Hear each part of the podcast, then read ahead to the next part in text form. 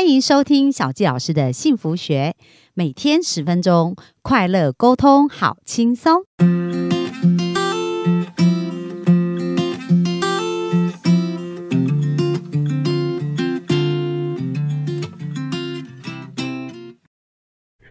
欢迎收听小教师的幸福学，很开心又在空中跟大家见面。那本周呢，我们专访这位来宾啊，我觉得他真的是非常的年轻有为哦。因为在他很年轻的时候，那时候在上研究所的时候，就曾经上过 TED，而且还是两次的 TED 的演说。然后呢，他已经有累积十五年的一个演说经验哦，有三百场的一个演讲的场次。那另外呢，就是他服务的嘉兴成长营啊，也是连续十四年哦。呃，连续十四次得到全亚洲的一个冠军哦，真的，一般来讲得到一个冠军，因为他们的呃业务人员其实也是非常多。等一下就让他自己分享一下。然后另外在台北啊、北京、台湾啊、北京、新加坡都曾经做过巡回演讲，所以呢，他。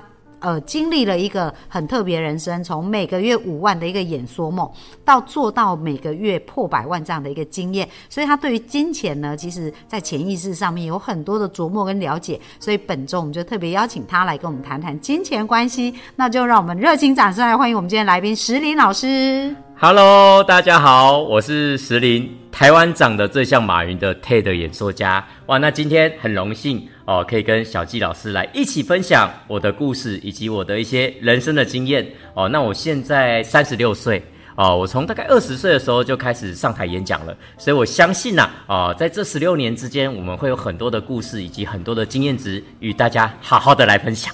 那刚刚有提到，就是说，哎，其实你在研究所那时候就上 TED 了嘛？哎，对。所以那一次的经验是怎么样？可不可以跟我们分享一下呢？哦，那个经验对我来讲很特别。那也就是我在那时候，我彻底的发现，原来啊，当一个人学会演说之后，我们的资源会是无限。然后那是什么样的情况呢？因为我以前呐，曾经小时候啊，我是那种很乖的学生啊，就只会念书而已。哦，那后来就刚好很幸运的可以考上了清华大学的数学系，哦，那当上完数学系刚刚上去的时候啊，因为我不知道为什么，其实我在大一大二我的学业就受到了严重的挫败，所以我就意外呃去找到一个方式来去维持我的信心，维持我的自尊心，那就是演说的方式。我在二十岁的时候就开始做演说、做主持，意外赢得了许多的掌声哦，所以后来我开始我就。念书那一块就放在一边，我就认真的去做主持，去做活动。那确实也交到了很多的朋友。只是在大五上学期的时候，那时候清大的校方告诉我说，因为成绩的关系，我只能离开清大，那个叫双二一退学。哇哇，那时候很痛苦哦，真的哦。我其实我觉得小纪老师会惊讶，很痛，很很正常。因为那时候不止可能刚刚小纪老师惊讶，我爸妈也很惊讶，我自己也很惊讶，想说还有还有别的方法吗？我想说哇，以以前我只会念书，就连最擅长的都失去了，那种感觉就像是一无所有的感觉，就像是你可能小时候你很会唱歌，结果长大之后有人告诉你不能当歌手，或者你小时候一直在练篮球，长大之后有人告诉你不能当职业篮球员一样。那时候对我来讲是一无所有，我面对到父母亲只能不断的道歉，那他们也很惊讶，说：“哎，一个小孩去清大怎么念到退学回来？”啊，哦，那时候在我的人生中陷入了我人生的第一个谷底，我那时候很痛苦，想说：“那我已经到谷底了，我还可以翻身吗？”我那时候其实是在呃台北永和的家里面跪在地上啊，仅能对爸妈不断的道歉。我告诉他们说：“哦，接下来我想赢回我的人生。”所以那时候告诉他们，我想先去当兵，再思考接下来的路该怎么走。那那我有一点好奇哦，就是说一般人呢，在面对这样的事，应该是很痛苦。就像你一开始很痛苦，然后到你想赢回你的人生，这当中差不多多久的时间啊？哦，我觉得小吉老师这个问题很好。我觉得我应该是在一年之内。哦，所以也经历了一年的时间。那这一年当中，你的那个转环。的那个点是怎么会让你觉得说我要再重新迎合我的人生？因为我其实我发现我的好胜心算蛮强的，当然现在有比较少了 啊，但我过往我有持续发现这件事。那我不甘心就只是那样而已。那当然我有想过说，如果我真的当了一年的兵，我想要考回原本的学校。啊，因为从哪里跌倒要从哪里站起来嘛。啊，如果真的考不回，那我可能也去便利商店打工也好，反正先找到一份工作。那时候对我来讲是那样子。那我确实前半年是真的很痛苦，但后后半年的时候，我开始接受这件事情之后，我就。愿意去找到一些解决方式。嗯，好，那顺带一提，我会上 TED 的原因是因为我后来真的考回去，而且上了研究所，然后拿到三个第一名的教学助理的奖项之后，哎，我才有机会上到第一次 TED。那等一下也会讲到这一段。那其实我觉得最困难的是在 我经历困难的过程中，我要如何爬起来？就是在那些几乎呃绝望的那种过程中，我要如何找到一份希望？对我来讲是很困难的。但也是因为那时候我相信我自己，我就后来我就真的考回去了。哦，考回去之后，我觉得那是我人生中第一个最有印象的达成目标的过程。因为每个人其实都会在经历这个阶段，你设定一个目标，你达成或没达成嘛。那这对我来讲是第一个我印象很深刻的达成一个目标的过程，就是哎。我透过四个月的努力，我那时候去蹲转学考班，在那个台北火车站啊，有很多的补习班啊。我也我还有遇到以前的那个清大数学系的学弟，也在那里。我们那时候还捶墙壁说：“哦，都是清大数学系退学了。”我们，我们让他捶墙壁。然后后来我考回原本的学校，让他考到别的地方。哦，那我们有那样的经验呢。那我觉得那个经验对我们来讲，其实都是养分呐。现在我反而会觉得，哎，有这样的经验对我来讲是很棒的经验。那很棒的经验就是，之后我们在面对困难，其实我们抗压力就变得很强。嗯，啊，甚至现在可能我们常常会接触到学员嘛，那学员他们有小孩嘛，那我有时候会听到他们的呃小孩可能也许刚好读到台青教，我说一方面称赞他们说，哎，你的小孩非常优秀；二方面你要注意。他们面对黑暗的能力，面对挫折的能力，这一点很重要。我都会提醒他们，因为我经历过那个事情，我会发现说，哎，人生最困难的是从高峰跌到谷底那个过程，哦，那个落差就很像坐云霄飞车。那我经历过，我就知道啊。我总算有了面对黑暗的能力，面对困难的能力。所以以前都是还算蛮一帆风顺，就是一开始一帆风顺，都考试啊什么各方面都都是非常顺利，全校前几名啊。所以就是人生的第一个叠交就这么大的叠交，对，对我来讲很大。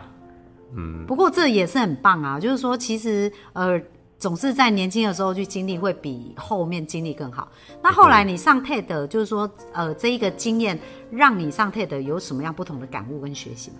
哦，那时候会上 TED 的原因，其实是因为那时候我考回清华大学，然后我上了研究所。上研究所之后，每个研究生都可以认领一门科目当做教学助理。嗯，我那时候是认领的是微积分。微积分其实曾经在我第一次读清大的时候当过当掉过我好多次，只是我后来微积分哎，因为历练哦，开始那个能力变得很强了，所以我就认领那一科当微积分教学助理。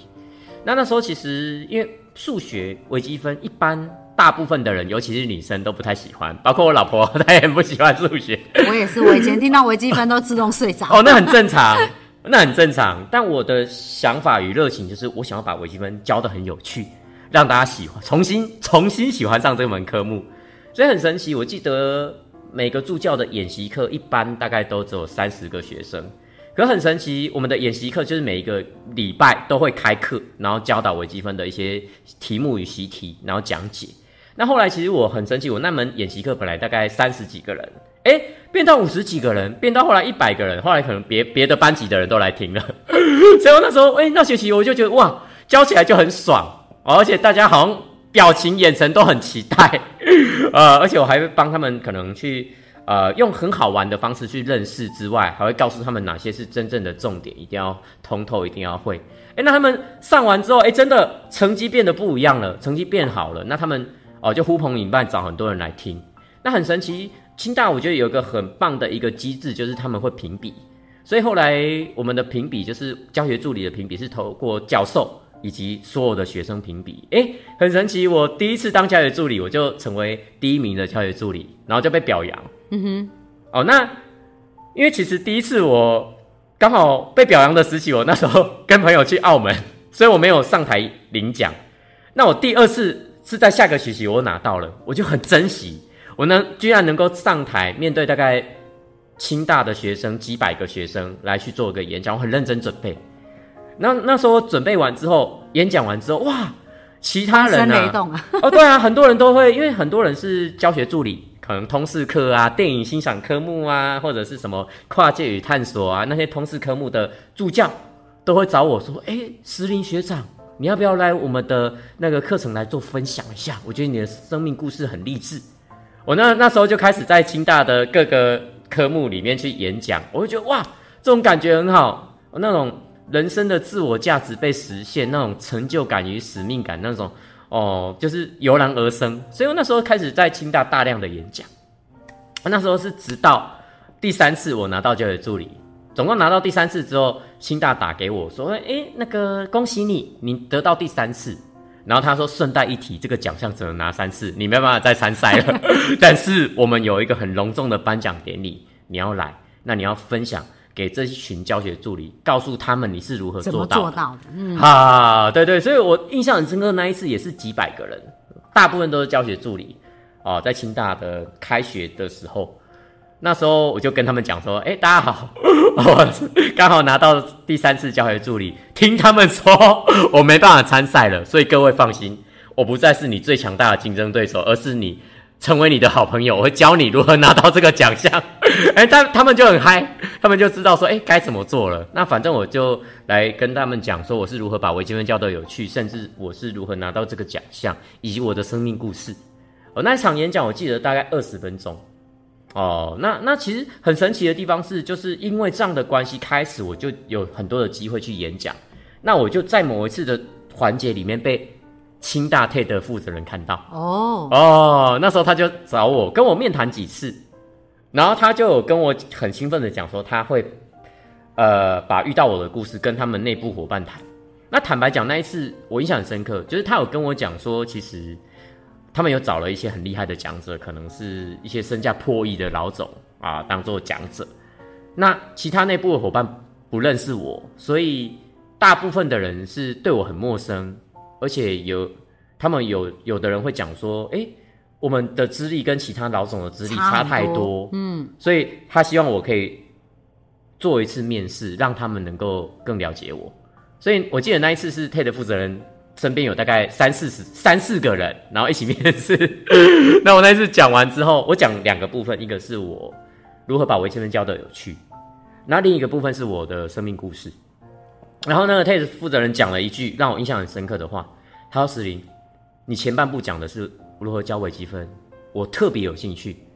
如果你能够把前面九分钟拉成十八分钟，我就确定你是 TED 讲者。”哇，那一次对我来讲印象很深刻诶。我说：“哎呦，哇，这个 TED 负责人要我在 TED 上讲微积分，而且是讲完整的十八分钟，因为 TED 讲讲演讲都是十八分钟，我很印象深刻。我想说好。”既然他都这样子讲了，我就这样子做。所以他那时候他非常有信心，觉得说我讲微积分，现场的人会觉得很嗨。